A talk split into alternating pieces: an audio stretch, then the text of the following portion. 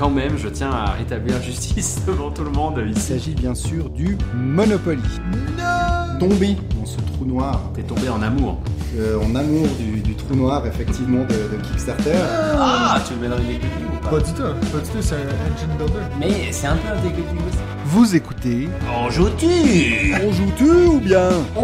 Joue Saison 2, épisode 5, les jeux Legacy et les jeux à usage unique. Salut tout le monde, bienvenue au cinquième épisode de la deuxième saison de On joue-tu. Cette semaine, bon la semaine passée on était toute la, la bande ensemble avec notre invité Sébastien Pochon. Cette semaine on est moi et David. Comment ça va David? Salut Mathieu, salut Benji. Euh, ah non. Non, non, non, Ah non, bah il est il là. est pas là. Il est pas là. Ah, il, est, il est un peu fatigué, faut dire. On a eu une semaine assez, euh, assez intense. Mais moi, je vais. Oui, c'est vrai. Moi, je vais, je vais bien, je vais bien. C'est vrai que quelques assez longues soirées euh, dans cette, euh, cette première partie de semaine. Donc, le- la fatigue se fait un peu ressentir, mais c'est de la, c'est de la bonne fatigue, donc euh, que du plaisir. Et toi? Ouais, parce qu'en plus, toi, il me semble que tu t'as vu Benji hier soir, ça, ça a dû être difficile. Deux fois en une semaine, c'est beaucoup de Benji. deux, deux soirs de suite, mais tu sais, on, l'adore, on l'adore notre notre Benji. On a passé une, une super soirée. euh, On va pouvoir en, en parler euh, en parler tout à l'heure. Oui, parfait. Euh, je voulais juste faire un petit retour sur l'épisode précédent. Euh, donc, ça a été pour quand même un gros moment pour ce podcast d'avoir notre premier invité en studio avec nous. T'as pensé quoi de l'expérience, toi? Ah, c'était génial. On a pu échanger bah, pendant l'épisode, mais également avant euh, et après autour de de succulents euh, sushis. Donc euh, non, vraiment un magnifique moment avec euh, avec Sébastien Pochon et ça n'était que le que le premier. Ouais, parce qu'il y en a... Spoiler, il y en a eu un autre par après. Bah, Mais ouais. euh, euh, je crois que je t'ai pas dit à toi, mais j'en ai parlé à Benji quand on s'est vu l'autre jour. Euh, Nadia, quand on a, donc pendant qu'on mangeait les sushis tout le monde ensemble, donc nous trois avec euh, avec Sébastien Pochon et euh, Nadia. Par après, elle me disait que moi puis Benji, on était vraiment euh, comme comme des enfants devant leur idole. Apparemment, on était vraiment, on pétillait des yeux, puis ah oui, ah oui quoi, puis on posait des questions tout. Apparemment, toi, t'étais capable de mieux te retenir, donc euh, Ah, mais- ça doit être un talent que t'as, euh, toi. Ouais, tu sais, moi, Nadia, elle a pas remarqué chez toi cet engouement. J'ai croisé tellement de, de stars par le passé quand je travaillais à la RTS ou quand euh, j'étais euh, j'étais batteur dans un groupe de métal que toi maintenant c'est ça me fait ça me fait plus Ça grand chose. bon, il faut dire que faut dire que Nadia elle venait de se faire euh, shooter au booster donc elle était pas non plus des Oui, voilà des, des, des plus en forme donc peut-être que c'est ses, ses yeux qui l'ont trahi un peu ou, ou la- ou l'amour qu'elle vous porte plus qu'à moi d'ailleurs. Ouais, c'était ça. On va dire que c'est ça. Voilà. Euh, petit retour sur la question de la semaine dernière. Euh, je vais vous avouer que, en fait, pendant toute l'excitation d'avoir un invité en studio et puis on voulait tout dire ce qu'on avait à dire, on a oublié de vous poser la question de la semaine. Et puis donc après, on s'est dit ah ben on va simplement le poser dans le post Facebook. Et puis en plus de ça, j'ai oublié de faire ça. Donc la seule façon de voir la question de la semaine, c'était presque un Easter egg. Il fallait regarder dans la description de la vidéo YouTube ou dans la description euh, de, de- du podcast, euh, donc de l'épisode. Donc il n'y a qu'une seule personne qui a réussi à, à faufiler tous ces chemins-là puis nous répondre à cette question de la semaine, qui est David Jandet, donc qui Ah, m'a envoyé voilà, un email. David, forcément. Ouais, euh, toi, un David Bah, il qui a est bien compris quand même. bout des choses, voilà. Donc il nous dit tout d'abord bravo et merci pour cet épisode. C'est intéressant d'écouter des personnalités du monde musique telles que Sébastien Pochon. Ensuite, pour répondre à la question, mon jeu préféré est Jamaica, qu'on sort régulièrement en famille et qu'on adore. Je triche et j'utilise le, le Joker David pour ajouter un autre jeu. Donc toi, euh, tu te commences à partir une mode là, David. Le Joker David, c'est bon ça. Ouais. Un Joker David pour nous rajouter un autre jeu. Il nous dit The River, qui est notre jeu préféré pour faire découvrir la mécanique de pose d'ouvrier aux joueurs novices. Et à chaque fois, il remporte un grand succès. Bonne soirée et longue vie à On joue-tu? Donc, merci beaucoup, David, pour cette réponse à la question de la semaine. The River, qui est un jeu que j'ai pas encore eu euh, la chance d'essayer. Ouais. Tu le connais, toi, David? Bah moi je l'ai, j'y ai jamais joué, mais bah on, on va y venir, euh, on va y venir tout à l'heure. Mais on a, euh, on a eu la chance de rencontrer euh, mardi soir les, les deux auteurs de ce jeu. Donc tu vois, ça fait Ouais. une, une belle transition. Puis c'est vrai que ça te donne envie de, de l'essayer maintenant qu'on a rencontré les deux créateurs du jeu. quoi. Oui, exactement. Alors c'est vrai que ça a l'air d'être un, un jeu plutôt euh, familial, comme il dit, hein, pour initier euh, des, des nouveaux joueurs ou des, ou des plus jeunes à la pose d'ouvrier. Alors c'est peut-être pas le jeu qu'on qu'on sortira dans une soirée on joue tu euh, entre nous, mais il a l'air Ouais. vraiment sympa. Puis en tout cas, il a aussi un, un visuel qui, qui donne bien envie de d'acquérir la, boîte en tout cas. Et puis, euh, il y avait une, conversation que j'avais trouvée super intéressante, donc pour faire un peu un, retour euh, sur, cet épisode-là. Euh, onde, on, on a parlé de Jaipur avec euh, Sébastien parce que c'est un de mes jeux préférés à deux joueurs. Euh, donc, je voulais en parler avec lui. Et puis, j'avais une question qui me tracassait depuis longtemps. Et puis, j'ai adoré sa réponse, donc je voulais la partager avec vous. Les, les fameuses euh, cartes de chameaux. Donc, pour ceux qui ont joué à l'ancienne édition de euh, Jaipur, les cartes avec les chameaux, ils sont tous identiques, sauf une qui a un petit panda mort dessus, une genre de peau de panda, une peluche de panda. Puis je me suis toujours demandé c'était quoi. Il n'y a rien dans les règles qui en parle de ce petit panda. Et puis quand je regardais sur les forums Board Game Geek, il y a plein de gens qui avaient des théories sur ce fameux panda. Donc je me suis dit, avoir le créateur devant moi, je vais lui poser la question. Et puis la réponse était assez drôle. C'est en fait en 2007, euh, lorsque Ispahan, donc le premier jeu à, Sébastien Pochon, qui avait d'ailleurs été nominé euh, au Spiel des Jahres en 2007, avait perdu contre un jeu qui s'appelait Zuloreto. Et, puis donc sur ce jeu-là, la, couverture de ce jeu-là, c'est un panda. Donc c'était un peu pour faire un petit clin d'œil à ce jeu-là, pour dire ben, c'est le panda qui, qui, qui, qui m'a volé mon spiel. Donc euh, il est empaillé sur le, sur le dos du chameau. J'ai trouvé ça assez drôle de voir qu'il y a des petits easter eggs comme ça dans les jeux. Puis il nous avait dit, euh, je me souviens plus par contre de l'autre jeu, mais il nous avait dit que dans un autre de ces jeux, il y avait aussi un, un panda qui est à quelque part. Je pense que c'est dans The River, c'est ça? Ah, je, hum, écoute, je me rappelle plus non plus, mais en tout cas, ça a l'air d'être. qu'il disait euh, dans l'eau. Ouais, ouais, c'est bien possible. Et ça a l'air d'être quelque chose de finalement assez répandu, que les créateurs laissent comme ça des, Ouais. des clins d'œil dans, dans leur jeu sans forcément que la, la majorité des joueurs s'en rendent compte. Moi d'ailleurs, bah, dans Jaipur, j'ai pas l'édition. euh, j'ai l'édition suivante, donc il faut vraiment revenir à la première édition avec le, le, le, le bord La de la boîte verte. euh, voilà, verte, exactement pour voir cette carte parce que après dans l'édition suivante bah, ce, ce malheureux panda euh, avait, euh, avait séché et donc totalement disparu euh, du, dos, du, du dos du chameau. En tout cas, pour une première, euh, pour- pour une première fois avec un invité, j'ai trouvé ça super cool comme expérience. Et puis, euh, j'ai hâte de voir euh, qui on aura. Who- who's next in the studio, comme on dirait. Tu avais quand même déjà reçu euh, Professeur Board Game, mais à distance. Donc là, c'était vraiment le premier invité dans le, le studio en joutu, on va l'appeler comme ça hein, euh, maintenant. Ouais. Donc c'est vrai que c'est tout de suite euh, quelque chose bah, de, de différent, de, de beaucoup plus euh, fun, hein, parce qu'on est tous euh, dans les, les mêmes locaux. Et puis voilà, la soirée se poursuit aussi ensemble, donc euh, un super moment. Ouais, super cool.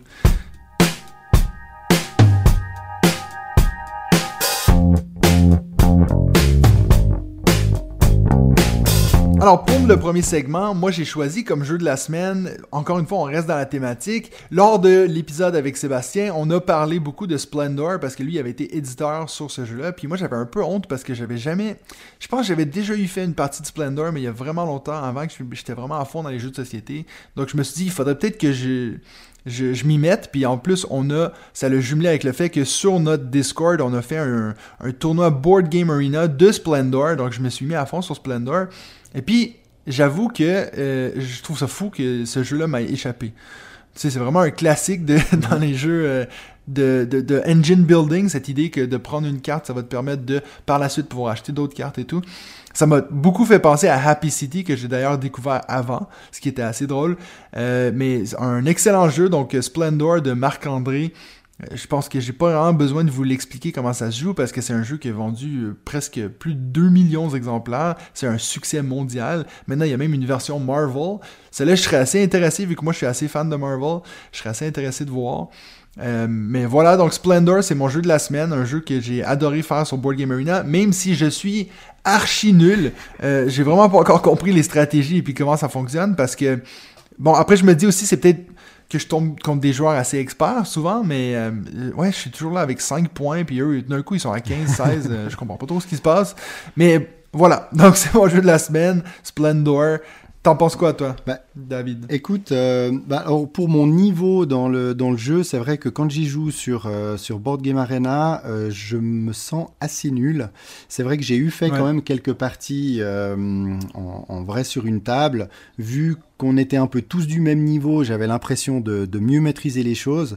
Donc c'est vrai que nous, on est preneurs. Hein, si, S'il y a des experts de Splendor parmi, parmi vous, n'hésitez pas à partager si, si ça, ça ne vous dérange pas de partager vos secrets, de nous dire comment vous faites pour, euh, pour cartonner à ce jeu.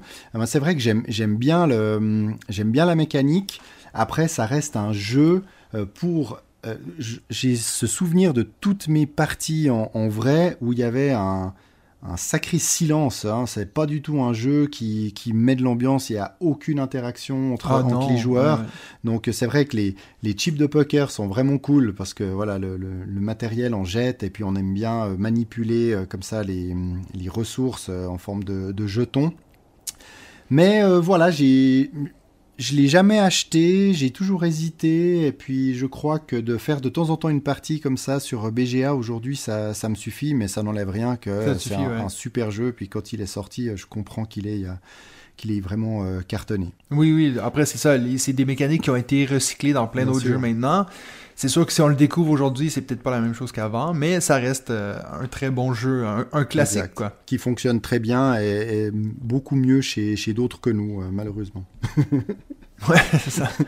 Donc, toi, ton jeu de la semaine, c'est quoi, Ben? Ah, écoute, euh, moi, mon jeu de la semaine, bah, c'est un peu une coïncidence, mais c'est un jeu bah, de Sébastien Pochon, Franck Critin et Grégoire Larget pour Space Cowboy, c'est Botanique. Euh, Botanique, Ouais. c'est un, un jeu pour euh, deux joueurs que j'avais euh, bah, commandé il y a déjà pas mal de, de semaines. hein. ça devait être courant novembre euh, de l'année passée. Il était en rupture, il est enfin bah, revenu. Et puis je l'ai reçu, je crois, le, le jour même ou la veille où on a vu Sébastien. Et bien entendu, bah, après le week-end est arrivé.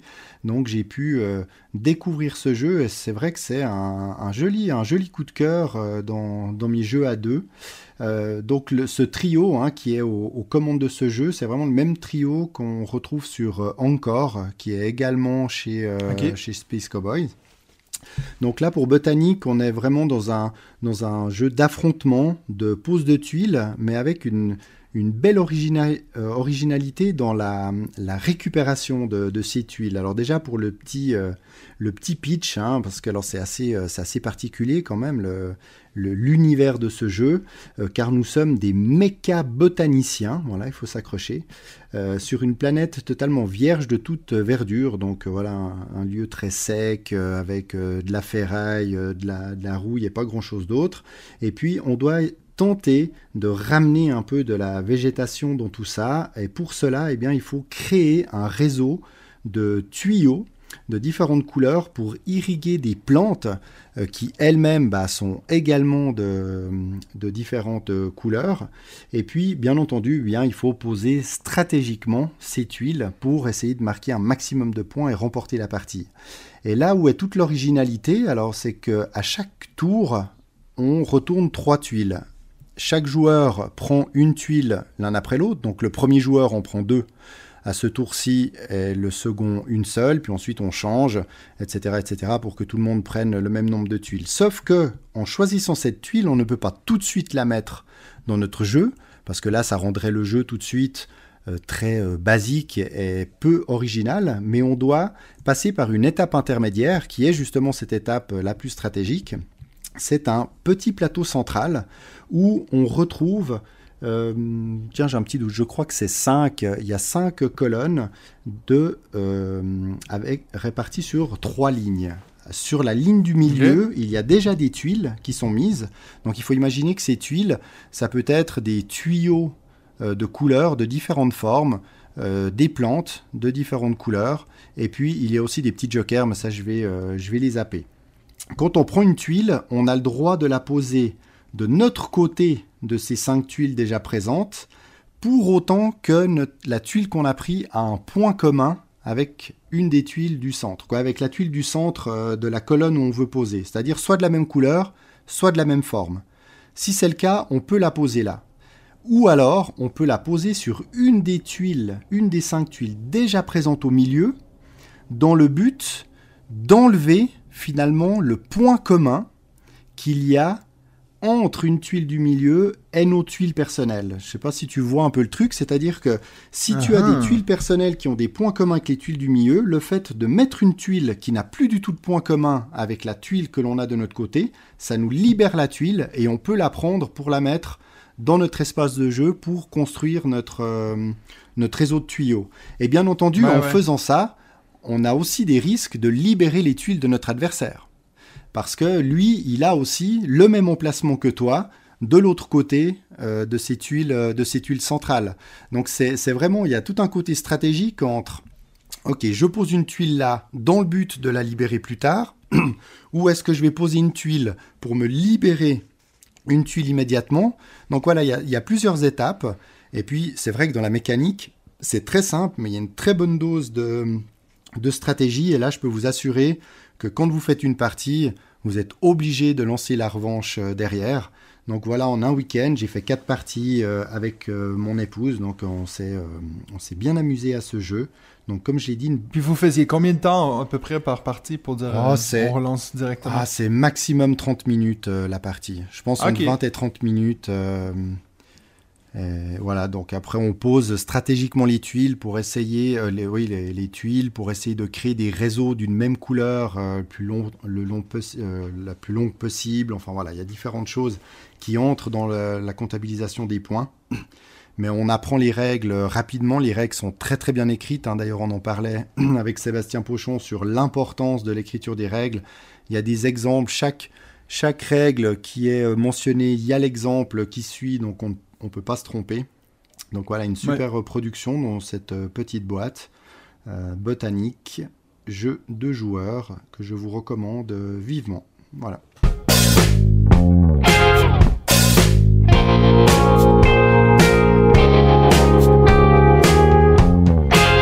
Alors maintenant, on va passer à notre deuxième segment. Donc, on voulait parler des jeux Legacy, puis de, de ces jeux à usage unique. Ça veut dire qu'on les joue une fois, et puis après, ben, on les jette, quoi. Il n'y a pas grand-chose à faire avec. Ou on les garde pour faire semblant qu'on va les ressortir un jour pour regarder les pièces dedans.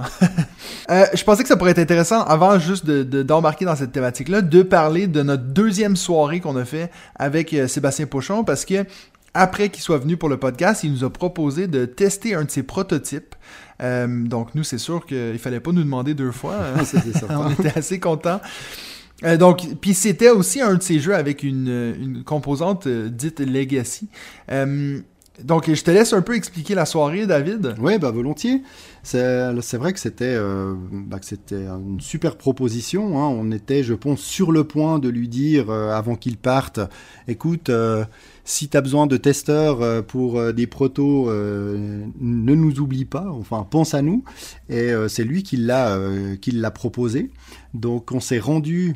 Euh, bah, il y a quelques jours, hein, c'était euh, c'était quand? C'était mardi, euh, mardi soir.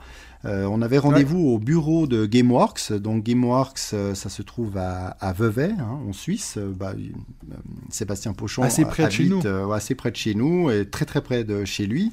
Donc GameWorks, c'est son sa société d'édition hein, de, de jeux pour nous faire un peu euh, visiter les, les lieux, démarrer un peu la, la discussion tranquillement. Puis on s'est rendu euh, chez euh, Sébastien pour y retrouver Ismaël Perrin, qui est justement co-auteur de ce, euh, de ce futur nouveau jeu. Et c'est marrant bah, justement qu'on ait parlé de The River euh, tout à l'heure, parce qu'il Ouais. il est euh, co-auteur, quoi. ils sont les deux co-auteurs sur ce, sur ce jeu, qui avait été édité chez Days of Wonder. Donc voilà, on a fait euh, connaissance de ce, de ce duo, qui, eh bien, après euh, quelques minutes, euh, nous ont sorti un jeu du nom de Maze Quest. Donc c'est pas du tout le nom euh, définitif. Il y a de bonnes chances qu'il soit renommé par la suite. Euh, donc Ouais. voilà, nous nous sommes installés. Ils nous ont expliqué les règles très rapidement et puis on a, euh, on a enchaîné six parties entrecoupées d'un, d'un merveilleux repas indien euh, proposé par euh, Madame, euh, Madame Kat, euh, Catherine. Donc voilà, merci à elle parce qu'elle nous a, euh, elle nous a régalé et on a pu faire donc comme j'ai dit six parties de ce Maze Quest. Alors euh, qu'est-ce que euh, Maze Quest?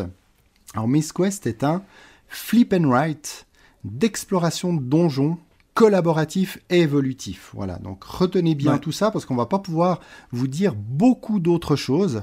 Forcément, il s'agit d'un Ouais. prototype déjà très avancé, mais bien entendu que euh, on a pu se faire quelques photos pour nos souvenirs personnels, mais le but n'était pas de- d'envahir les réseaux sociaux avec euh, euh, avec ce, ce prototype parce qu'il y a quand même certaines choses qui doivent rester D'ailleurs, secrètes. parles de. Oui. Ouais, tu, tu parles de, de- d'exploration de donjons, mais potentiellement, si le- la thématique est changée par l'éditeur ou quoi que ce soit, ce serait peut-être pas du tout un donjon, mais oui, la, la mécanique reste qu'on va surtout faire de l'exploration, mais peut-être que ce sera pas un donjon. Ce sera peut-être pas un donjon, ce sera peut-être dans, dans les nuages avec des avec des petits anges ou des choses comme ça. Effectivement, ils peuvent euh, ils peuvent, changer, ils peuvent changer. On ne sait pas. Je j'espère pas trop dans cette direction-là, mais c'est vrai que ce jeu Ouais, va être bah, ça euh, pourrait être euh, très Ouais, original. effectivement, ce jeu va être édité par euh, Catch Up Games. Euh, va pas Ouais. voir le jour avant de nombreux mois, hein, fin de l'année, mais plutôt, on a l'impression, euh, début de, de l'année Ouais, prochaine. 2023, je pense. ouais. Même s'il était déjà euh, très très bien avancé, hein, c'est un, un très beau proto parce que bah, on a appris que, euh, que Sébastien Pochon était très perfectionniste et puis euh, il s'était bah, depuis de, assez longtemps euh, intéressé à tout ce qui était création graphique, design, donc il fait les prototypes lui-même, donc on avait vraiment des cartes de bonne qualité imprimées, on avait les plateaux pour, euh, pour écrire, enfin pour faire, Pour cocher, pour cocher etc. Donc on a, moi en tout cas, j'ai passé euh, très- de, de très très belles parties, et puis c'est vrai qu'il y avait ce côté euh, legacy, si on veut bien, en tout cas évolutif, parce qu'on n'a pas arrêté Ouais. tout au long des parties de découvrir de nouveaux éléments qu'on ne va pas, euh, on ne va pas vous, euh, vous dévoiler. Et puis ce qui était très très original, je sais pas ce que tu en penses, parce qu'on retrouve, Mhm. on a retrouvé certaines sensations de, de cartographers hein, dans ce jeu, et puis Ouais. bah, sans doute d'autres aussi, euh, quelque chose and right, enfin un jeu à cocher. Mais ce qui était très Ouais. original, c'est bah, l'arrivée du, du collaboratif dans, C'est la première dans fois que ce je voyais jeu. ça. ouais. et c'est vrai que c'est quasiment l'un des premiers jeux à cocher où euh, bah, on, on s'intéressait, on échangeait, on s'intéressait sur euh, ce que faisaient les autres. Et, et ça, bah, c'était agréable parce que ça a quand même euh, assez bien animé le- la table. Donc on a bien, on s'est bien amusé avec euh, bah, avec Benji, toi et moi. À, euh, à découvrir ce jeu et je crois que ça leur a été euh, bien, bien utile. Donc voilà, ils ont noté toute une série de choses. Je pense qu'ils ont plus, euh, ils nous ont plus, euh, euh, comment on va dire, pas surveillé, mais observé qu'on peut le penser. hein. Ils étaient là à côté, ils discutaient, ils discutaient avec nous, etc. Mais je pense qu'ils ont été assez attentifs aussi à notre comportement. à- à- ils nous disaient Ouais. hein, la façon dont on, on repose peut-être, on met les cartes à droite, à gauche, en haut, en bas. Enfin voilà, c'est toutes des choses euh, qui sont attentives pour essayer de fluidifier au maximum euh, le jeu. Et là, ils sont vraiment dans euh, les- le réglage des, des détails, de la difficulté euh, pour que l'expérience soit euh, la, la meilleure possible. Et c'est là qu'on se rend compte que un jeu, euh, une fois, euh, une fois l'idée posée et puis euh, sans doute le premier prototype créé, eh bien, on est très très très loin d'une Ah, on ouais, sortie en, en boutique. On hein. n'a pas fini. ouais. Exactement. Mais en, en fait, moi, c'est ce que je trouvais super intéressant, c'est d'avoir. euh, c'est presque même parfois un peu intimidant d'être assis à table en train de jouer à un jeu, puis que t'as les deux créateurs qui sont là à, à observer tous tes mouvements, à dire, hmm, ouais, aussitôt que tu le vois un peu hocher de la tête, j'aurais pas fait ça, tu dis, ah merde, j'aurais pas dû faire ça. mais mais c'était. En tout cas, moi, c'est la première fois que je testais un prototype. J'en avais déjà vu plusieurs. euh, par exemple, quand j'étais au festival de, de jeux à Vichy. Mhm. Mais euh, c'est la première fois que j'en testais un, puis qu'il y ait euh, les, les- créateurs qui soient là. C'est une expérience que j'ai adorée. Puis ce qui est cool, c'est aussi de voir à quel point ça va évoluer entre le moment où on l'a essayé maintenant, puis la boîte qu'on va, qu'on va avoir éventuellement lorsque le jeu sera en boutique. J'ai hâte de voir les changements qui seront faits. Et puis potentiellement, peut-être qu'il y a des changements qui vont faire que nous, on préférait la version d'avant. C'est- J'ai très hâte de voir euh, le, le processus de création d'un jeu. C'est quelque chose qu'on est en train de voir de plus en plus, ben, justement en parlant avec des créateurs, en, en testant des prototypes. On voit qu'en fait, euh, créer un jeu, c'est pas facile. Ah hein. non, c'est sûr que c'est pas facile. Et ce qui serait assez marrant, c'est que finalement le jeu bah, déjà euh, change de nom, change peut-être de bah, totalement d'aspect euh, graphique, d'univers, et puis qu'on soit amené à y jouer, puis à, à se dire, mais de bleu, mais ce jeu, il ressemble vachement à, tu sais, au proto qu'on avait Ouais, oui. testé là chez Sébastien Pochon. Mais c'est c'est qui qui a fait ce jeu? Ah bah tiens, c'est justement lui. euh, Ouais. ça serait assez marrant. Non, c'est ça. Donc, euh, très hâte de voir ce que ça va donner. Euh, puis, puis tu l'as dit, moi je trouve que cet aspect collaboratif, c'est vrai que c'est une des premières fois dans des roll and write, flip and write où je regardais ce que les autres faisaient puis que ça m'intéressait. Parce que c'est vrai que dans Cartographeur, tu as cet élément de quand on a les monstres qui se retournent, alors on va interagir avec les autres. Exactement. Mais c'est plus pour les embêter que pour euh, collaborer. Ah, c'est pas du euh, tout dans de la collaboration, effectivement. hein. Ce qui est cool, euh, ce qui est cool en plus, c'est que bah, on a déjà une, une invitation, alors avec une date à, à définir, mais pour, euh, pour tester une, euh, bah, un éventuel retour euh, d'Ispahan, hein, donc ce- son jeu Ouais. euh, qui avait été nommé au Spiel en, 2000, euh, en 2007, donc un jeu de 2006. Alors hein. que c'était son premier Euh, jeu. C'était ouais. son premier jeu exactement. Et puis, euh, bah voilà, ce jeu mérite sans doute une réédition. Alors là, rien n'est sûr, très franchement. Euh, il y pense, mais voilà, il se met pas trop la pression là-dessus. Mais il a déjà un peu une, une V2 euh, en cours, Ouais. donc euh, voilà, il- on, on se réjouit également d'aller euh, d'aller tester ce Ispahan. Je suis en train d'ailleurs de, de faire ma première partie sur BGA en alpha, mais on a appris que cette version en fait n'avait pas de pas de raison d'être.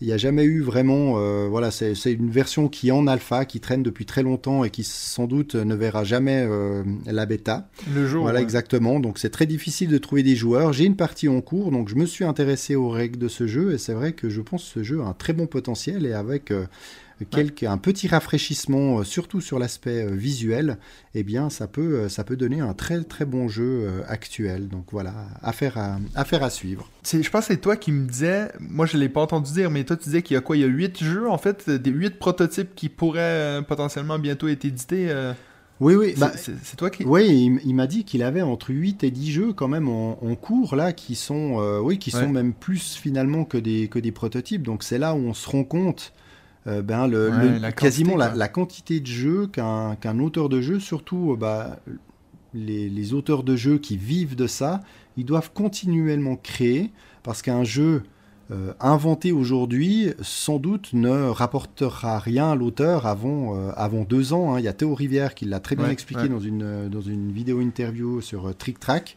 Euh, toutes les étapes qu'il y a entre le, hum, bah, quasiment le, le- le premier prototype et la commercialisation du jeu et le paiement de, de l'auteur. Donc c'est vrai qu'il faut travailler sur des jeux aujourd'hui qui sortiront sans doute dans, bah, dans deux ans. Donc voilà, il faut avoir, il faut avoir des, des- un peu de, de stock dans, dans les jeux Ouais, c'est pour, clair. euh, beaucoup que ça tourne. D'idées quoi. Ah, il faut avoir les idées, exactement, ça c'est certain. Et quand on voit là, le... c'est difficile d'imaginer combien d'heures ils y ont passé là sur le prototype qu'on a testé, mais il y a dû en avoir vraiment beaucoup, beaucoup, beaucoup. Et quand on est auteur de Ouais. jeu, alors c'est vrai que bah, Seb il a beaucoup de- d'expérience maintenant, hein, mais quand on crée son premier jeu et qu'on le voit sortir, qu'on le voit dans les boutiques, euh, et puis qu'on reçoit la boîte. Ouais, en plus, alors après, quand on est encore euh, nommé dans des, dans des prix, ça, doit faire, euh, ça doit faire quelque chose. C'est vraiment l'aboutissement du, projet et ça doit être euh, vraiment, euh, vraiment génial. Bon, on va passer maintenant vraiment à la thématique. Donc, on voulait parler des jeux à Legacy. Donc, ça, c'était notre petite expérience de, prototype Legacy qu'on a testé. Mais je voulais qu'on parle de ça parce que j'ai déjà eu une fois, une, c'était pas une question d'auditeur, mais il y avait quelqu'un qui m'avait écrit un mail pour dire ça pourrait être un sujet intéressant parce que lui, il avait une, euh, association de jeux. Puis il y a un certain budget pour acheter des jeux pour cette association. Et puis il y a quelqu'un qui avait acheté un, jeu Exit. Et puis quand il avait vu que c'était un jeu à usage unique, c'est-à-dire qu'une fois que tu le joues, tu le jettes, lui c'était la première fois qu'il voyait ça, puis il était outré de voir que ça, que ça puisse exister, cette idée de on, on a un jeu qu'on l'utilise une fois, puis après ça il est poubelle techniquement, on peut même pas le revendre. Euh, donc je me suis dit ça pourrait être intéressant d'en parler. On n'a pas énormément d'expérience dans, dans tous ces aspects-là. Donc, je me dis, on va jumeler ça aussi avec une conversation sur les jeux Legacy. Je sais que toi, tu es en train d'en faire, euh, ben, un avec moi, avec, euh, euh, comment ça s'appelle, King's Dilemma. Puis je sais que tu as commencé hier euh, un, autre Legacy Mhm. que je vais te laisser euh, en parler dans une seconde. Donc, je me dis, ça pourrait être intéressant de, de revenir là-dessus. Moi, j'en ai fait quelques-uns. Euh, et puis aussi, regarder c'est quoi ces différents types de Legacy, parce qu'il y a des jeux à campagne qui vont se jouer plusieurs fois, il y a des jeux qui vont se jouer qu'une seule fois. Donc, on va essayer de définir tout ça ensemble. Bah, en tout cas, c'est vrai que pour le, pour le témoignage là, que, tu avais, que tu avais reçu, Oui. euh, c'est vrai qu'on imagine euh, une association de joueurs ou euh, une ludothèque. C'est vrai vrai que c'est pas tellement le format de jeu qui est idéal parce qu'ils vont pas pouvoir euh, se, le, se le passer et puis faire que ce jeu tourne au sein de la, de ouais. la communauté. Donc c'est vrai que c'est peut-être pas euh, les la version de jeu euh, idéale. Mais après, moi aussi, hein, tout au début, les, les premiers euh, exits et même Unlock au final, parce qu'Unlock on détruit rien, mais une fois qu'on l'a fait, Ouais. bon, on va peut-être pas forcément le refaire, en tout cas pas tout de suite. Et on sait très bien quand on dit pas tout de suite, c'est sans doute qu'on le refera pas, ou alors un- beaucoup d'années Ouais, après ouais. où on se rappelle même plus si on l'a déjà fait, euh, on l'a déjà fait ou pas. Mais, mais c'est vrai qu'on a, on a deux catégories de ces jeux-là, puis t'as vraiment ceux comme les exits, c'est-à-dire que tu le détruis physiquement, euh, où tu arrives à un point où il n'est plus réutilisable, et après t'as les autres exemples qui sont comme les exits, euh, pardon, comme les unlock, où une fois que tu l'as fait, tu le referas plus, mais tu as le potentiel de pouvoir le vendre, tu peux le prêter à des amis, des choses comme ça. Donc, j'ai l'impression qu'on parle quand même de deux choses assez différentes, Ouais. parce que euh, je pense que ça se vaut plus un achat quand tu te dis, ben, au pire, je peux le vendre à mon pote, je peux le donner à David, je peux le donner à Benji, que de dire, ça, une fois que je l'ai fini, je vais le brûler dans, dans mon foyer. Donc, C'est vrai, c'est vrai. Euh, après, bah, c- quand, quand on regarde le prix d'un jeu euh, comme, euh, comme Exit et qu'on regarde le prix d'une euh, d'une séance de cinéma, ne serait-ce qu'à deux, avec deux thés froids et, et deux pop-corn, finalement, euh, voilà, il reste, il reste les souvenirs hein, de, dans, un, dans une expérience comme dans l'autre. Donc euh, voilà, c'est vraiment pas. euh, c'est vraiment pas trop cher. Après, on peut, on peut parler, euh, oui, on peut parler de la destruction, euh, de ce que ça représente au niveau écologie, etc., etc. Mais finalement, euh, après y avoir un petit peu réfléchi, on se dit que bah, finalement, si l'expérience du jeu a été bonne et le fait de détruire bah, fait partie de l'expérience du jeu, euh, moi je trouve que c'est plutôt, euh, c'est plutôt euh, fun et un concept, euh, un concept ouais. comme un autre. Après, bien entendu, hein, moi je comprends que certains disent non, non, mais moi les jeux, je veux pouvoir après euh, les garder, euh, les transmettre, jouer avec d'autres personnes, etc. Bah, alors c'est peut-être pas le, le style de jeu pour tout le monde, Ouais. mais en tout cas ça permet des expériences euh, assez, assez uniques comme bah, celle que j'ai démarrée hier. Ouais. Ben, c'est drôle parce que je, regardais juste avant d'enregistrer le podcast pour un peu m'instruire sur le sujet. J'ai regardé une vidéo de, de Rob Davio qui était à une conférence euh, qui parlait des jeux Legacy parce que c'est un peu lui qui a parti cette tendance-là. En fait, les jeux Legacy, ça vient. Le premier jeu, c'était Risk Mhm. Legacy. Puis ça, c'était la première fois qu'il y a vraiment cette idée de cette carte-là, tu la déchires, tu la sors du jeu. Puis je pense qu'après un nombre incroyable de joueurs qui ont hyper ventilé quand ils ont vu qu'il fallait qu'ils détruisent une carte, euh, ça, ça a un peu parti cette mode des jeux Legacy. Puis lui, il parlait un peu de, de cette histoire de moi, on me dit tout le temps, oui, mais pourquoi est-ce que je, je détruirais un jeu euh, après l'avoir euh, fait euh, 18 parties, tu sais? Puis lui, il disait, mais après, j'ai l'impression que sur tous les jeux que j'ai eu vendus dans ma vie, si je pouvais garantir que tu ferais 18 parties, euh, ça, ça ferait plaisir à beaucoup de gens, parce que c'est vrai qu'au final, on en a déjà eu parlé, mais si tu regardes par exemple le, le Dilemme du Roi, qu'on est maintenant rendu, je pense, à 9-10 parties de jouer, euh, il y a beaucoup de jeux que j'adore dans ma ludothèque que j'ai pas fait 10 parties, puis je sais même pas si je les ferai. Donc c'est vrai qu'il y a ce côté où tu te dis, ben ça te force aussi à refaire ces parties-là. Donc c'est vrai que je trouve que c'est c'est un des côtés que je trouve attirant de ces jeux Legacy, c'est le côté où tu te dis, ben si je veux me rendre à la fin, je suis obligé de faire euh, 10, 12, 13 parties. Donc ça veut dire que ça te- d'ici à la fin du jeu, ben là, tu as vraiment rentabilisé ton jeu, j'ai l'impression. Exactement. Et puis le dilemme du roi, très franchement, c'est un super exemple parce que le dilemme du roi en, en version non legacy, donc jeu unique, je pense que j'aurais fait une partie, mais je suis vraiment pas certain euh, que j'en aurais fait une deuxième. Parce que Oui, le, concept, le du jeu veut que voilà, on, on enchaîne les parties, qu'on fasse évoluer le jeu, qu'on découvre un peu de, de nouvelles règles, de nouvelles histoires, etc. Puis si le jeu se finit après chaque partie, après une ou deux heures, je suis pas certain qu'il y a un grand intérêt dans ce jeu à, à en refaire. Et euh, Ouais. cette mécanique-là, ce jeu-là, se doit d'être, euh, se doit d'être en, en legacy.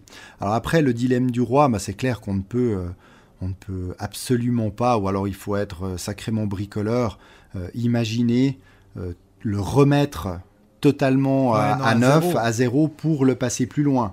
Il y a un Aeon Send Legacy, il commercialise ce qui s'appelle un reset pack, où on peut, on peut le remettre vraiment à zéro, c'est-à-dire ils fournissent dans cette boîte tous les éléments euh, qui ont été soit détruits, soit collés, etc. Donc je pense qu'on peut facilement euh, décoller tous les éléments qu'on doit coller. Et puis il, re- il propose tous ces éléments-là euh, dans, une, dans une autre boîte. Donc en fait, on pourrait le- leur proposer 10 fois, euh, leur commencer 10 fois ou le, le passer plus loin. Par contre, il faut chaque fois un nouveau euh, reset pack. Donc voilà, c'est un- c'est Ouais. aussi un concept intéressant. Puis après, il y en a d'autres.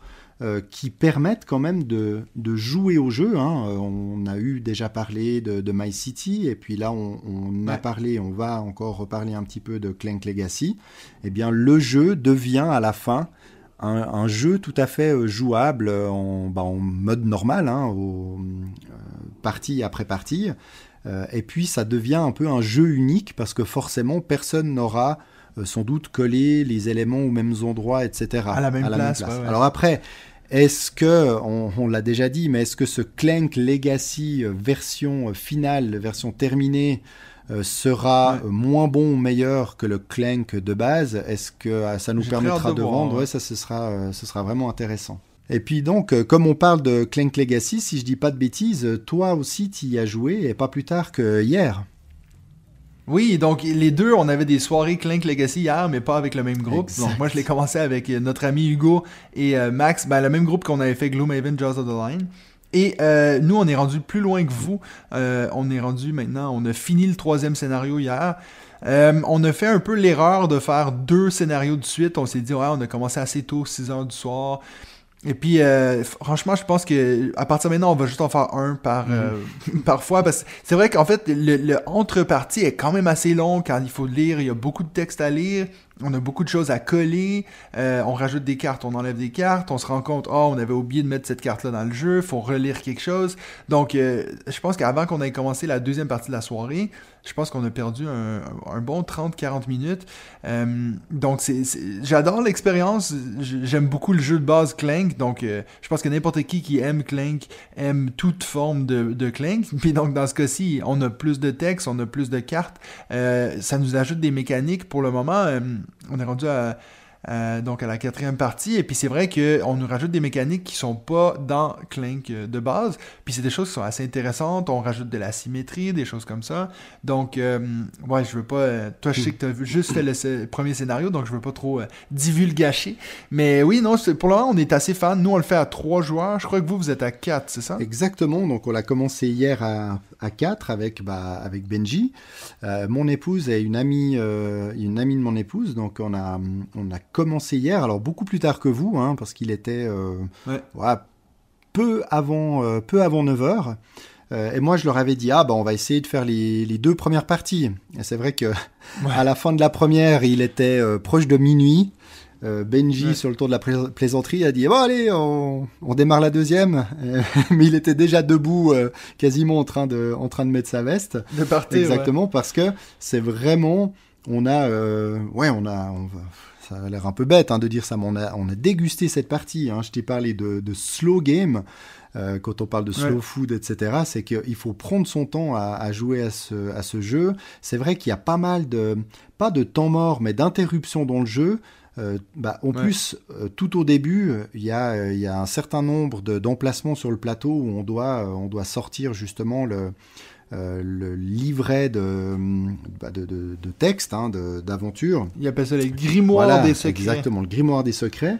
Et puis, bah, chacun notre tour, quand c'est à nous finalement de, de lire, quand c'est notre personnage qui a activé quelque chose, ben voilà, on, on joue, on interprète un peu euh, ce qui est dit, mais il faut aussi euh, ouvrir euh, une enveloppe avec des autocollants. Pour coller des autocollants, il faut faire ci, il faut faire ça, donc c'est vrai qu'il y a, il y, a Ouais. pas mal de- il y a pas mal de choses à faire, beaucoup de, de cartes de, de quêtes, hein, de, de missions à, à Ouais. réaliser, et c'est vrai que c'était vraiment top, et je pense que nous, on a fait quand même aussi une partie euh, au niveau de la durée au-dessus de la moyenne parce qu'on a dû remélanger la défausse du deck de cartes d'aventure. Et puis dans les règles c'est marqué dans les très rares cas où le, la pioche des, des cartes d'aventure est épuisée donc on s'est dit bah voilà on a un, un très rare cas parce qu'on a voulu euh, remplir pas mal de pas mal de quêtes et forcément, eh bien, ça nous a fait euh, voyager sur le plateau et il y en a aucun qui s'est dit Mhm. allez, moi, je, ouais, je vais vite prendre un artefact et puis hop, je ressors pour mettre la pression aux autres. Non, non, on a été plutôt en mode euh, on essaye de,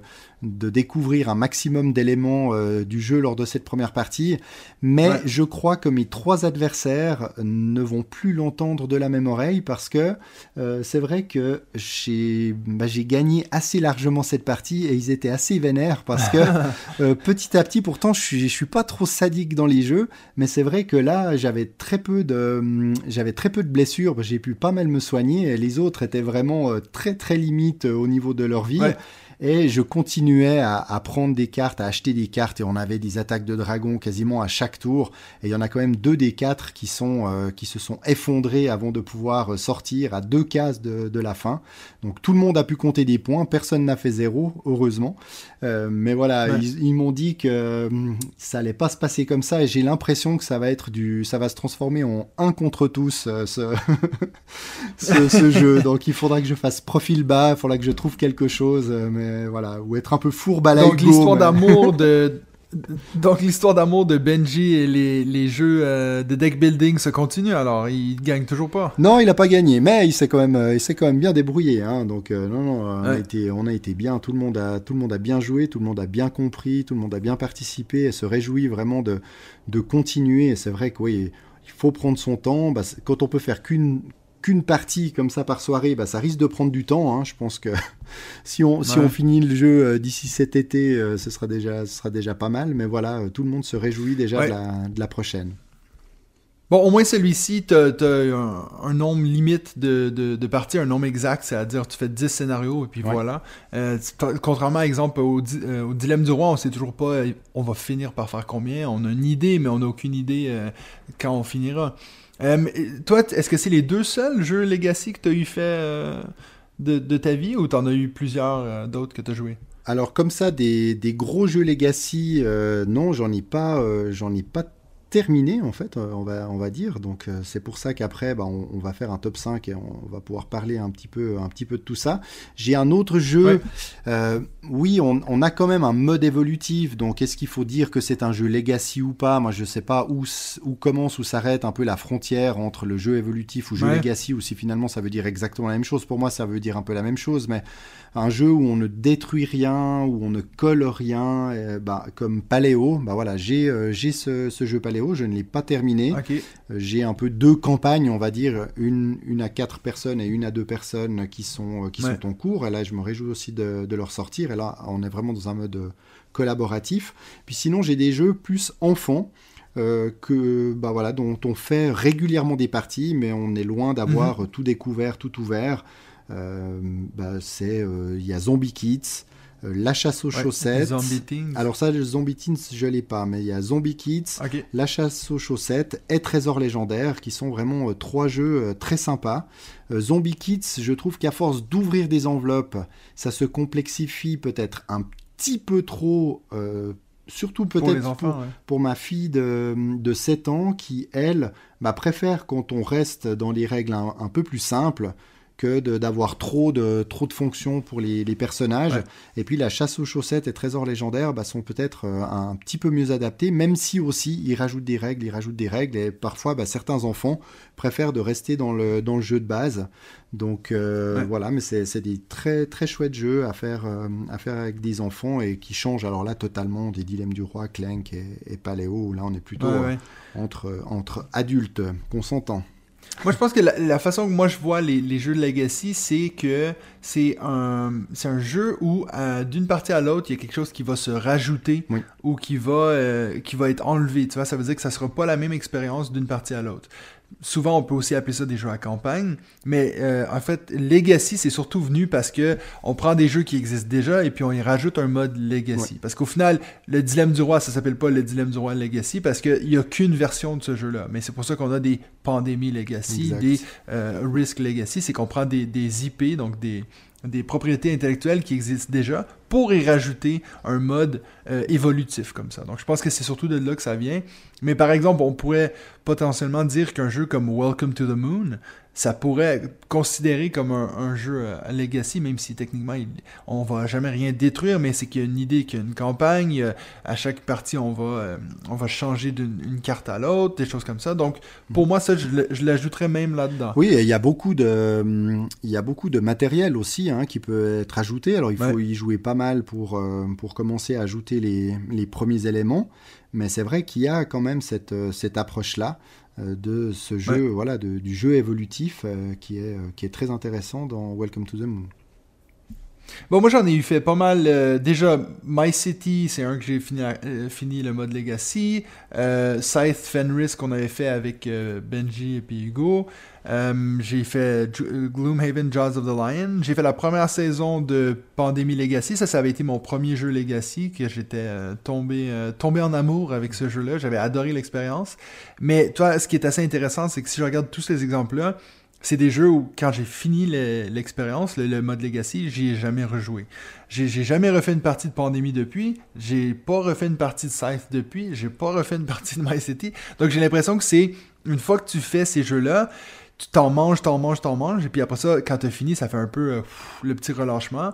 Après, j'ai toujours été intéressé par Pandémie euh, Legacy, euh, soit saison 0 ou saison 2. Euh, mais c'est pas encore arrivé dans, dans- dans les plans. Donc, à voir. Mais aussi, je pense que c'est assez important, un qu'on n'a pas encore nommé, qui, on en a parlé avec Sébastien Pochon. Je me souviens plus si ça le fait le podcast ou pas. Mais euh, les Time Stories, c'est des jeux qui ont un peu aussi changé la donne pour euh, tous ces, ces jeux. euh, cette idée qu'une fois que tu l'as fini, ben, il n'y a, rien à faire avec. Euh, Donc, euh, je sais que Risk Legacy c'était sorti avant Time Stories, mais il y avait cette idée que tu peux acheter un jeu pour faire une expérience et puis ben tant pis, c'est fini après, tu y rejoueras plus.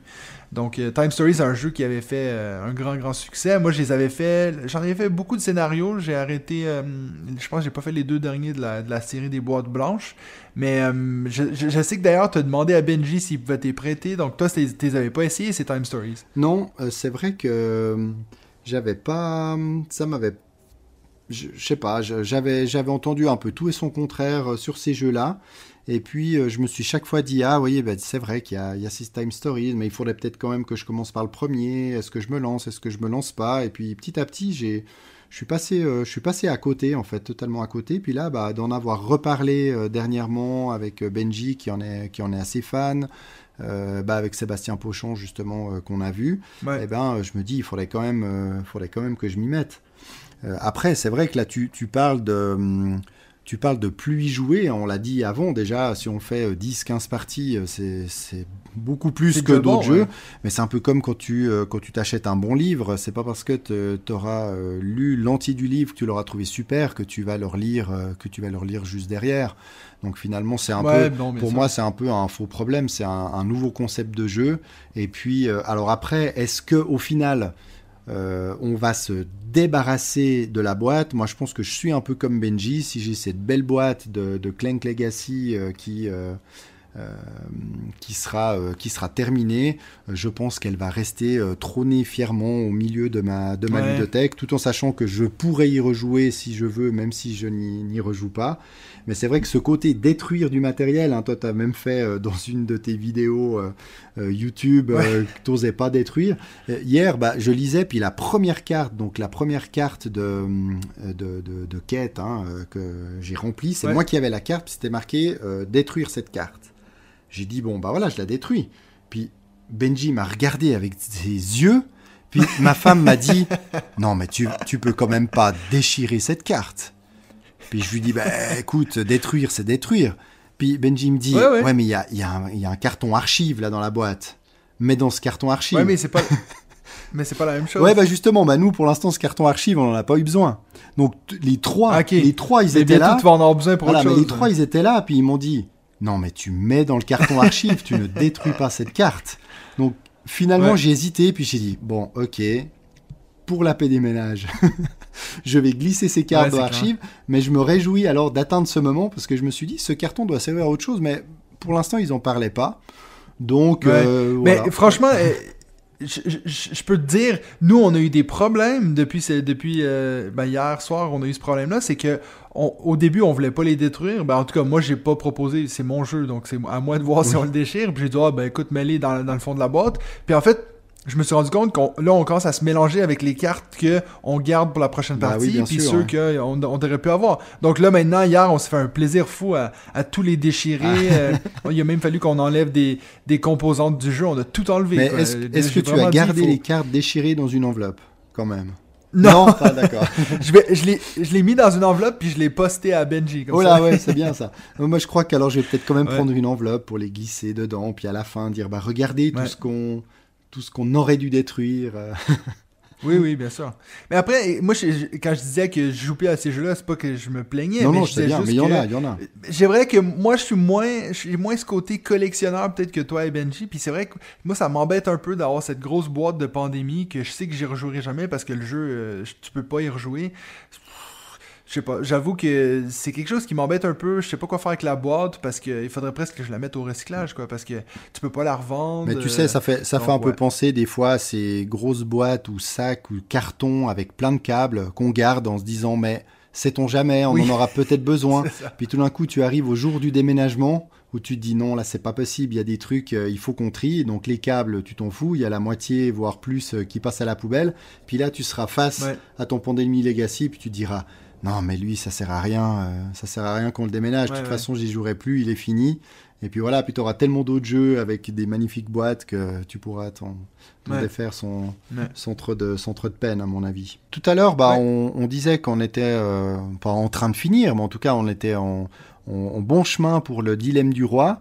Et euh, bah, on commence à, à voir hein, pointer le, le dilemme de la reine, euh, qui devrait voir le jour euh, cette année, 2022. Alors, est-ce que ce sera la version française en 2022 Ça, je sais pas. Après, je suis pas si pressé de, Ouais. de le voir. Et je me disais, on en a un petit peu parlé hein, entre nous sur, sur WhatsApp, en se disant, mais ok, mais quand on aura fini le dilemme du roi, est-ce qu'on voudra se relancer dans euh, une sorte de V2 Et puis, si, Ouais. euh, pour ceux qui nous écoutent, si vous n'avez pas encore lu et que vous allez lire le pitch de ce dilemme de la reine, il y a on, on constate qu'ils ont rajouté certains éléments où on se dit, waouh, ça risque d'être euh, d'être assez génial parce que c'est vrai que le dilemme du roi, Ah ouais. on reste euh, assez limité finalement dans les mécaniques. Et puis là, il commence à parler de, de, de récolter un peu, de rassembler des ressources pour en faire usage, d'en échanger pour construire des bâtiments, pour améliorer, Ah, pour avoir amélioré nos personnages ou notre domaine, on ne sait pas trop, amélioration personnelle. Donc on se rend compte que euh, il n'y aura pas que euh, les, les pistes de ressources et puis les, hum, bah, les, les votes à faire, mais qu'il y aura d'autres éléments. Et ça, ça peut devenir, euh, ça peut devenir vachement intéressant. Ouais, bon, je pense que clairement, quand- en jouant à- au Dilemme du Roi, tu te rends compte qu'ils ont vraiment le début d'une idée géniale. Donc, euh, je pense qu'il va y avoir éventuellement des suites qui vont encore améliorer le, le principe. un Ben, peu comme ce qui est arrivé avec Welcome to, tu sais, cette idée que quand Welcome to était sorti, c'était genre waouh, waouh. Puis là, tu te rends compte, en fait, là, ils ont sorti la version ultime de Welcome to the Bah Moon, oui, et puis même s'ils avaient toutes ces idées au début, ça aurait été bête de les mettre euh, tout en même temps dans, le coup, jeu, ouais. parce que ça aurait été peut-être trop en plus pour, euh, pour des joueurs, ou alors à la fin on se serait Ouais. dit, voilà, bah waouh, l'expérience ultime, maintenant c'est fini, on passe totalement à autre chose, alors que là, ils risquent de, bah voilà, de donner envie à tous ceux qui ont fait le dilemme du roi de- d'enchaîner avec, euh, avec la reine. Ben, juste avant de passer euh, à notre dernier segment, le, top 5, je vais vous lancer la question de la semaine parce que euh, la dernière fois on a oublié, puis là je vais être sûr de pas oublier. Donc, euh, nous on veut savoir qu'est-ce que vous vous en pensez de cette tendance des jeux legacy? Est-ce que c'est quelque chose que vous appréciez? Ou vous trouvez aussi que c'est un peu gaspiller de l'argent parce qu'au final c'est un jeu que vous pourrez pas jouer éternellement? Dites-nous ce que vous en pensez, soit euh, dans les commentaires de la vidéo sur YouTube, ou vous pouvez m'envoyer un mail à jouton@gmail.com, ou sinon simplement en répondant à la question sur la page Facebook.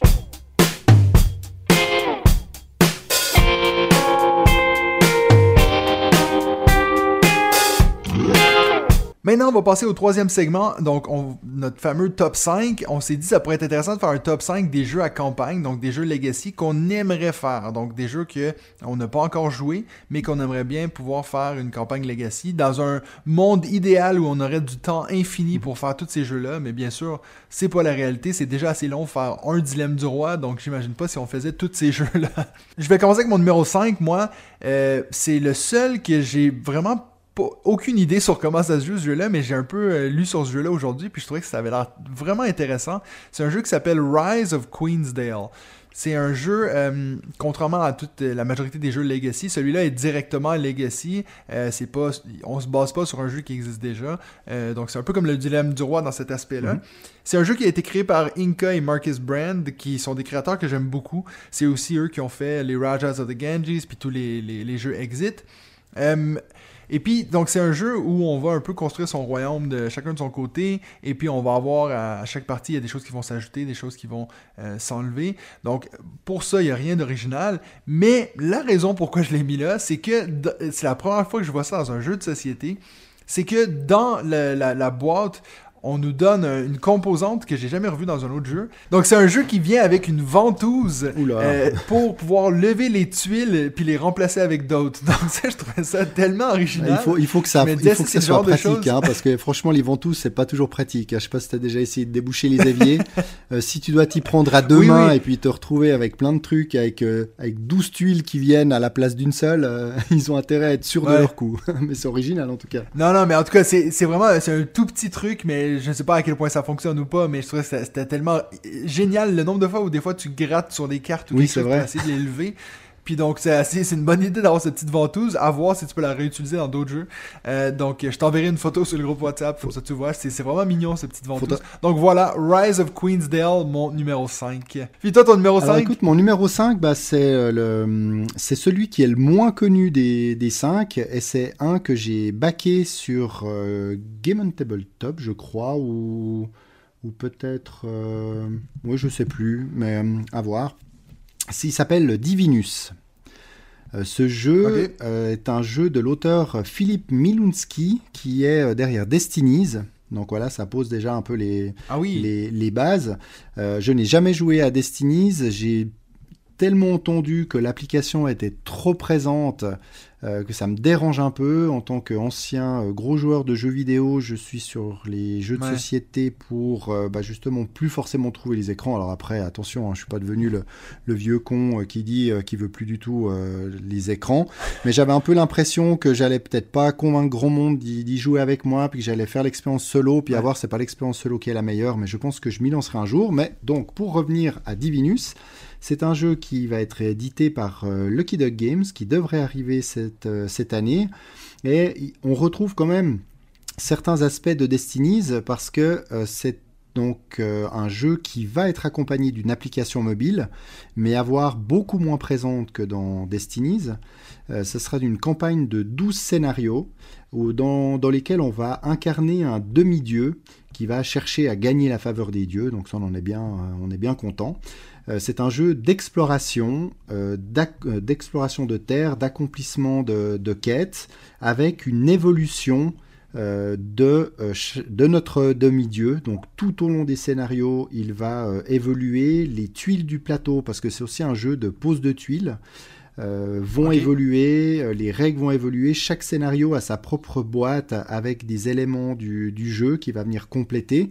Donc on, on a déjà vu ça dans d'autres euh, dans d'autres jeux. hein. Il parle aussi de de vote pour euh, décider de, de l'issue, de dilemmes, etc. Donc on a l'impression qu'il y a, qu'il y a un mix de pas mal de jeux, mais tout ça est assez prometteur. J'ai vu d'ailleurs des, des tests du, bah, du, du jeu qui a été, euh, qui a été mis en, en vente sur les plateformes de, de financement collaboratif. Et il y avait des, des très bons retours sur les, euh, je sais pas, peut-être les deux premiers scénarios ont été fournis.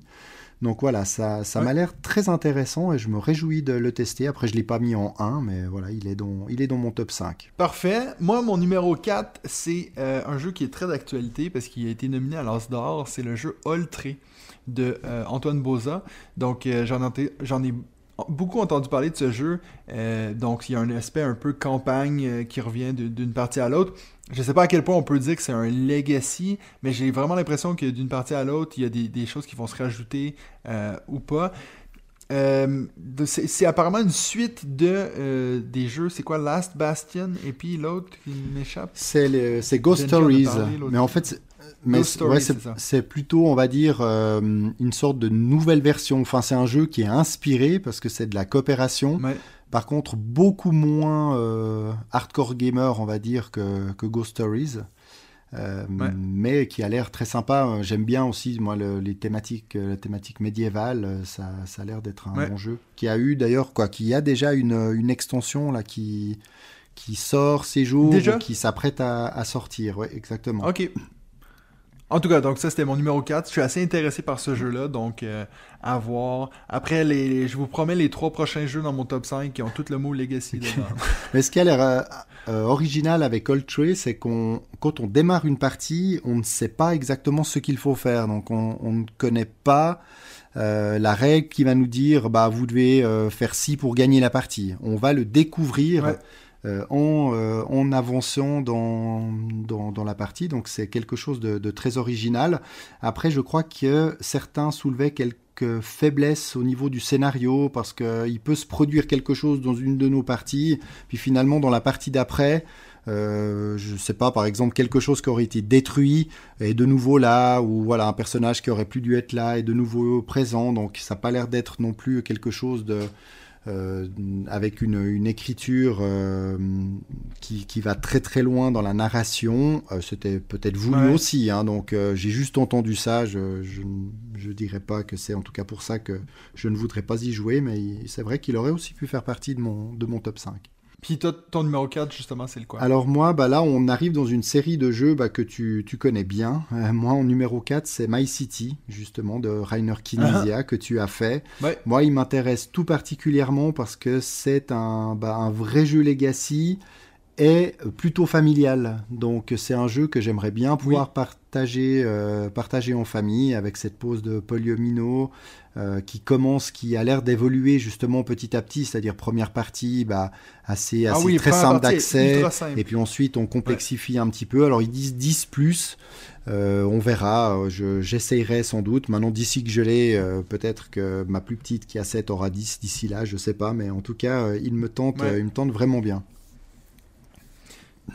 Ouais, après, euh, je pense que je pourrais potentiellement te prêter ma copie de My City, puis parce qu'il y a un mode euh, sans fin, si tu veux, Oui. celui qui est un peu le mode de base, puis tu pourrais le tester avec ta fille, comme ça déjà tu vois si, si elle accroche, euh, avant de voir si tu veux sauter sur le, sur le jeu. Mais moi, c'est clairement un jeu. euh, moi, je l'ai fait à deux, donc tout seul Mhm. avec Nadia, on, on s'était fait ça pendant une, une semaine en vacances, et puis on a vraiment adoré l'expérience. Je, je sais pas à quel point ça change quelque chose de le jouer à deux ou à quatre, il n'y a pas énormément d'interaction, mais. Ouais, c'est clairement quelque chose, je pense que t'es- toi et ta femme, euh, vous serez assez fan de ce je pense. Ouais, exactement. En plus, euh, tout ce qui est polyomino, c'est vrai que ça marche, ça marche plutôt bien chez moi. Les patchwork et autres, ça, ça cartonne. Ouais. Mon numéro 3, c'est Aeon's End Legacy. Euh, donc, euh, celui. euh, la seule raison qui est pas plus haut sur cette liste, c'est qu'en fait, j'ai même pas joué à Aeon's End. tu l'as pourtant. Donc je sais même pas encore si c'est un jeu que j'ai. C'est un jeu que j'ai acheté, oui, en seconde main. C'est d'ailleurs le dernier jeu que j'ai acheté avant de commencer mon petit challenge de plus acheter de jeu.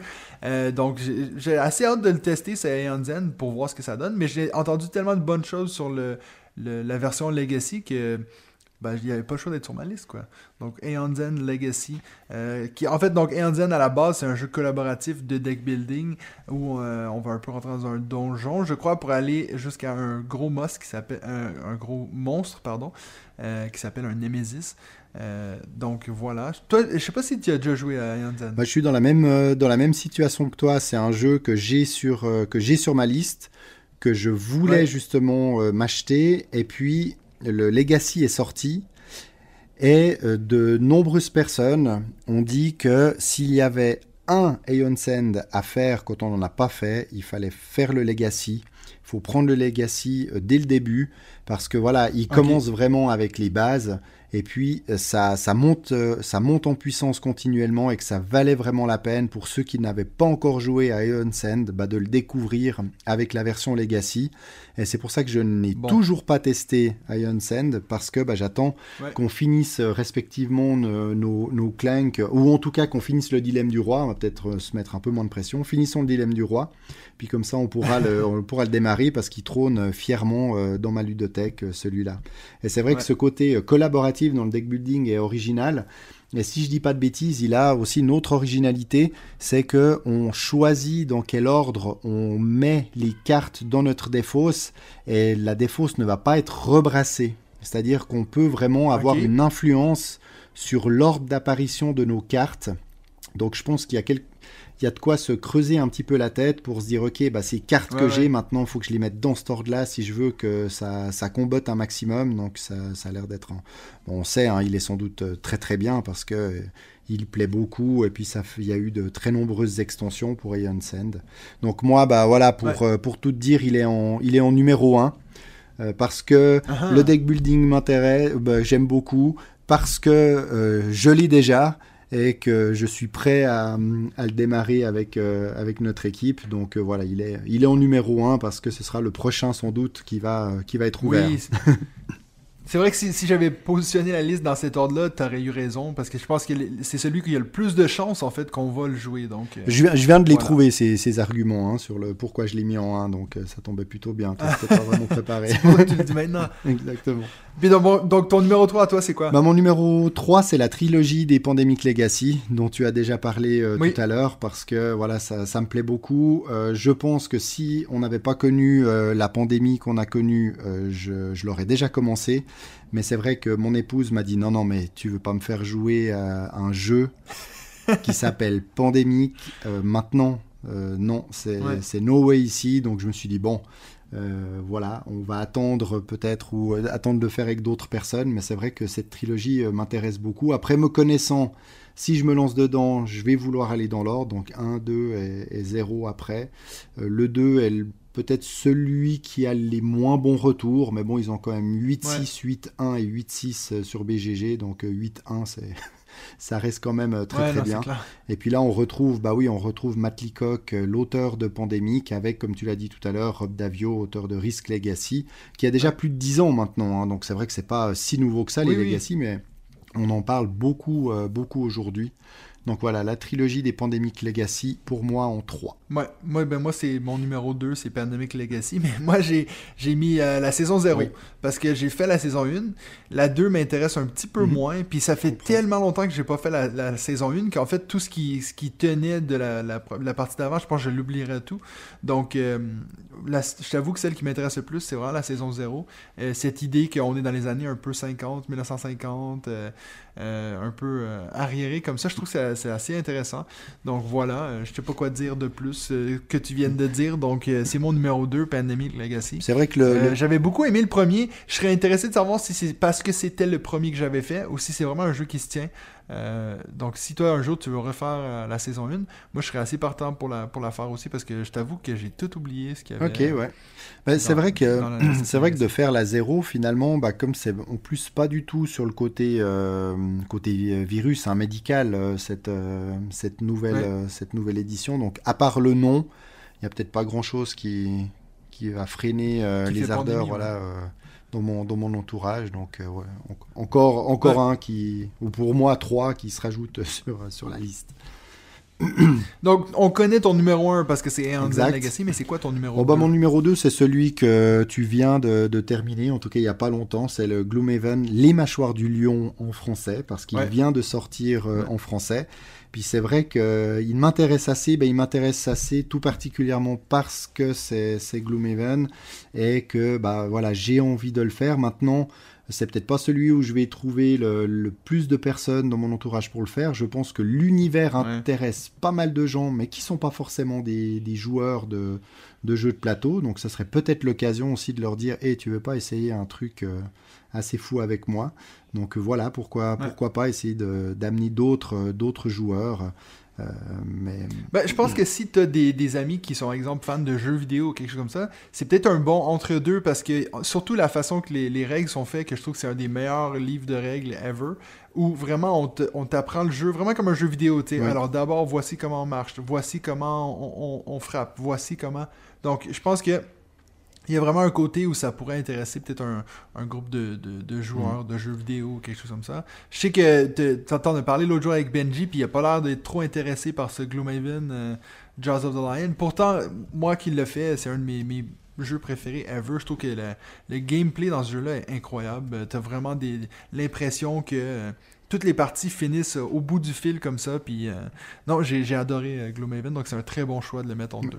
Et puis toi, bah, en, en t'entendant là dire qu'avec des joueurs de jeux vidéo, ça peut être pas mal, que le, le livret de règles est top, euh, qu'on Ouais. prend vraiment par la main euh, de- des bases pour t'amener bah, dans de- un peu plus de, de complexité, ça m'a fait penser à un autre jeu euh, qui, euh, qui peut faire penser à ça et qui aurait pu être dans, dans mon top 5, c'est Assassin's Creed euh, Brotherhood of Venice, qui Ouais. lui également j'ai entendu que du bien sur, sur les règles parce que c'est vraiment en mode tutoriel et t'as aucune règle finalement à lire quasiment parce qu'ils t'apprennent petit à petit euh, les mouvements, les choses. Donc on se retrouve finalement comme quand on lance un Assassin's Creed euh, dans un, en jeu vidéo. Vidéo, t'appuies sur euh, telle touche pour sauter, pour courir, etc. Puis ils ont gardé ce même principe. Alors euh, c'est une Ouais. énorme boîte avec beaucoup de matériel. Il y avait eu en campagne avec un truc assez, assez monstrueux. J'avais hésité très franchement. Je pense que si je m'étais appelé Benji à ce moment-là, j'aurais cliqué sur All In. Je ne l'ai pas fait, je ne sais pas pourquoi aujourd'hui, parce Avec que les grosses figurines. oui, avec euh, même une énorme tour, euh, voilà, qui fait euh, Ouais. qui fait bien penser au, au jeu, aux jeux vidéo. Donc maintenant, je le regrette presque parce que quand je vais voir à quel prix il est vendu sur la boutique en ligne de, de Triton Noir, bah, ça fait assez mal parce Ouais. que je crois rien que la, la grosse boîte de base, euh, bah, c'est un peu le prix de la boîte de base avec toutes les extensions euh, lors de la campagne. De tout Mais ils livre, sont en train, je crois, de travailler sur une version euh, boutique, donc peut-être avec moins de bling Ouais. bling, mais au moins quelque chose, voilà, qu'on peut acheter ou ressortir peut-être un peu plus, un peu plus souvent, rapidement. Enfin, je sais pas, on verra. Mais il a l'air très sympa et dans un autre univers que, que Gloomhaven pour ceux qui préféraient cet univers-là, un peu de d'assassin euh, à Ouais. l'ancienne. ouais. Alors, moi, mon numéro 1, c'est euh, Betrayal Legacy. Et puis, ça, c'est un jeu.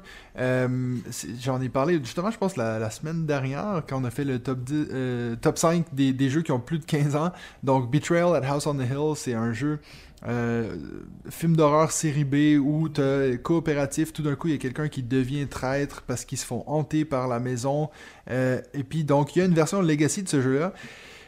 Le jeu m'a pas marqué plus que ça, dans le sens que c'est un bon jeu, je l'aime bien, c'est pas dans mes jeux préférés ever, mais j'ai entendu tellement de bonnes choses sur la- le mode Legacy, la version Legacy, que c'est, mon dieu, c'est 12 fois meilleur que le jeu d'origine. Donc je me dis, si déjà j'aime le jeu de base, et puis que le, le Legacy, c'est une version bien améliorée de ça, je serais très intéressé de le faire. Puis en plus de ça, moi je suis quelqu'un qui adore les films d'horreur, j'adore les un peu ce côté... euh, euh, qui fait peur et tout, donc je pense que c'est ton côté métalleux qui ressort. euh. Mais oui, non, moi je serais très intéressé de faire ça. Malheureusement, il y a zéro, euh, euh, il y a aucune version française pour le moment de, Ouais, cette- ce Betrayal Legacy. Et puis je pense pas qu'il y en aura une. Mais euh, si jamais un jour je trouve des gens qui sont assez partants de faire la version en anglais, je pense qu'il y a des bonnes chances que je vais acheter Betrayal Legacy parce que j'aime beaucoup le thème et puis j'en ai entendu que du bien. Donc voilà, c'est mon numéro 1 des jeux Legacy que j'aimerais bien faire. Et c'est Rob Davio hein, qui est aux commandes de ce jeu-là. hein. Aussi, ouais. Donc ça, c'était vraiment dans, les tout débuts. En fait, c'est un jeu qui est assez vieux aussi. C'est vraiment dans, ses débuts quand il a tapé euh, Risk Legacy, Betrayal Legacy, Pandemic Legacy. Il faisait tout un peu à la suite comme ça. Euh, donc voilà. Maintenant, euh, est-ce que tu as un petit jeu qui te fait de l'œil avant qu'on se quitte? Bah oui, exactement. Comme, comme je n'ai pas pu annoncer mon numéro 1 vu que, vu que j'en ai parlé lors de, vu qu'il était à troisième Ouais. place, j'ai effectivement un petit jeu euh, qui, me, qui me fait de l'œil, un jeu que bah, je, joue, je joue depuis un certain temps euh, sur Board Game Arena en bêta et qui euh, arrive bah, maintenant en boutique. Ça s'appelle Loco Momo. Euh, Loco Momo de Oh. l'auteur Lenny Lui. Ça doit être un auteur chinois. Euh, j'ai pas trouvé beaucoup d'informations sur cet auteur parce qu'il n'a pas l'air d'avoir fait d'autres jeux, mais j'ai vu que l'origine du nom euh, euh, Liu était euh, chinois. Donc voilà, je pars du principe que ce monsieur est chinois. C'est un jeu édité chez Blam. Donc comme je l'ai dit, qui vient tout juste de sortir. Et c'est la mécanique, qu'est-ce qu'on peut dire, du, déplacement d'animaux et placement un peu de placement de tuiles euh, sur un plateau personnel. Euh, je, vais, je vais tâcher de vous, l'expliquer, mais très franchement, J'ai adoré, j'adore les parties que je fais de, ce jeu et euh, il, est, il est très très simple à comprendre. C'est de nouveau un jeu familial. Si vous avez des enfants, je pense, à partir de, de 7-8 ans, ils vont trouver ça tellement mignon qu'ils vont tout de suite vouloir y jouer et vous, vous allez prendre beaucoup de plaisir. Donc euh, c'est un jeu où le but est de créer, alors vous allez me dire qu'il y a déjà d'autres jeux ces derniers temps qui ont pris un peu ces- cette idée-là, mais de créer la, la photo la plus harmonieuse possible d'animaux. Alors les animaux, il faut voir qu'il y a cinq euh, types d'animaux différents, euh, de trois couleurs, hein. et puis un ça fait un Mhm. total de 105 euh, petites tuiles d'animaux. On a un plateau central où dans les quatre coins du plateau, on retrouve quatre de ces animaux qui auront été mis de façon euh, totalement aléatoire. Donc voilà, dans certaines couleurs. euh, et puis, on peut à notre tour déplacer un de ces animaux. Et chaque type d'animal a un déplacement bien spécifique. Donc il y a par exemple l'aigle qui doit se déplacer qu'en diagonale, le lapin qui se déplace dans le sens des aiguilles d'une montre, le léopard qui fait exactement l'inverse, le canard qui tourne dans les aiguilles d'une montre mais qui s'arrête uniquement dans l'autre coin où il y a un autre canard, de sa couleur ou d'une autre, Ouais. et puis il y a l'ours qui est un peu paresseux et qui lui ne se déplace pas. Et en fait on doit faire, on doit choisir un animal, on peut le déplacer une fois, et ensuite on récupère dans le coin où il est arrivé tous les animaux de sa couleur. Et puis si- les animaux, donc on peut en prendre, on va dire maximum 5, parce qu'il y en a déjà 4. Donc s'ils sont les 4 de la même couleur, si on arrive à en amener un autre de cette même couleur dans ce même coin, on pourra euh, prendre jusqu'à 5, tuiles en même temps pour remplir ensuite notre plateau personnel qui est réparti en plusieurs lignes et chaque ligne a des conditions particulières pour marquer des points. Donc par exemple, bah, sur une ligne, il faut qu'il y ait que les mêmes animaux ou sur une autre ligne, que des animaux différents. Et puis vous avez des bonus si euh, une ligne est de la même couleur, même chose pour les colonnes. Donc voilà, on doit prendre ça et bien entendu qu'on ne peut pas les poser exactement où on veut parce qu'ils doivent toujours être mis à côté d'un animal déjà présent sur une ligne. Donc voilà, on doit essayer d'harmoniser notre plateau avec ce qu'on récupère. Ça se joue en, je pense, 15-20 minutes max et c'est hyper plaisant. Et je pense que ça c'est vraiment le jeu qui peut, qui peut plaire à tout le monde, que vous pourrez sortir comme un, euh, comme un Lucky Numbers beaucoup plus mignon, avec euh, tout type de, de, de, personnes, hein, des grands-parents, euh, des enfants, des parents, des cousins, des tantes, qui n'ont pas forcément l'habitude de jouer et qui vont euh, très certainement tomber sous le charme de, ce petit jeu-là. Donc je vais m'empresser d'aller le- l'acheter en boutique maintenant qu'il est sorti. Bon, moi, j'ai, c'est un jeu que, que j'ai beaucoup moins d'explications que toi, parce qu'en fait, je l'ai pas encore joué, j'ai même pas encore vu euh, trop ce que, ce que c'est. Mais c'est un jeu qui s'appelle Dwellings of Elder Vale. Euh, c'est un jeu que dans le monde anglophone, il, il en parle énormément de ce jeu-là. C'est un jeu qui a tapé sur Kickstarter, a fait un gros succès, mais qui apparemment n'a aucun plan d'être sorti en boutique. Donc c'est vraiment, il fallait absolument passer par le Kickstarter pour l'avoir. Mais euh, il est sorti récemment quand j'avais vu la, la liste top 100 du Dice Tower. Euh, il y a un des gars qui l'a mis comme son numéro 1 jeu ever alors qu'il est sorti l'année dernière. C'est un jeu qui m'intéresse beaucoup. C'est du placement d'ouvriers euh, dans un monde euh, vraiment un gros, euh, très fantastique. avec, bon, encore une fois, on a des grosses figurines et tout. Mais c'est un jeu que j'en entends tellement que du bien que je me dis ça m'intéresse beaucoup. Je pense que les chances de voir une version française de ce jeu-là sont assez minces. Mais euh, voilà, c'est Dwellings of Eldervale qui est un jeu de Luke Laurie euh, qui est fait par Breaking Games, donc une compagnie que je connaissais pas.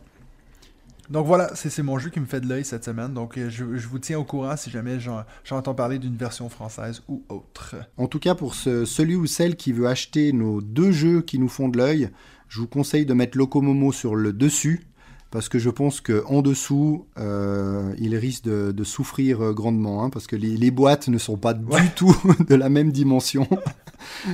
Alors non, ça c'est clair. Euh, donc c'est tout pour nous cette semaine. Oubliez pas de répondre à la question de la semaine. Comme ça, si vous voulez que, que je- on en parle la semaine prochaine de votre réponse. On a très hâte de faire ça. Et puis ben, nous on se revoit la semaine prochaine pour un autre épisode de On joue-tu?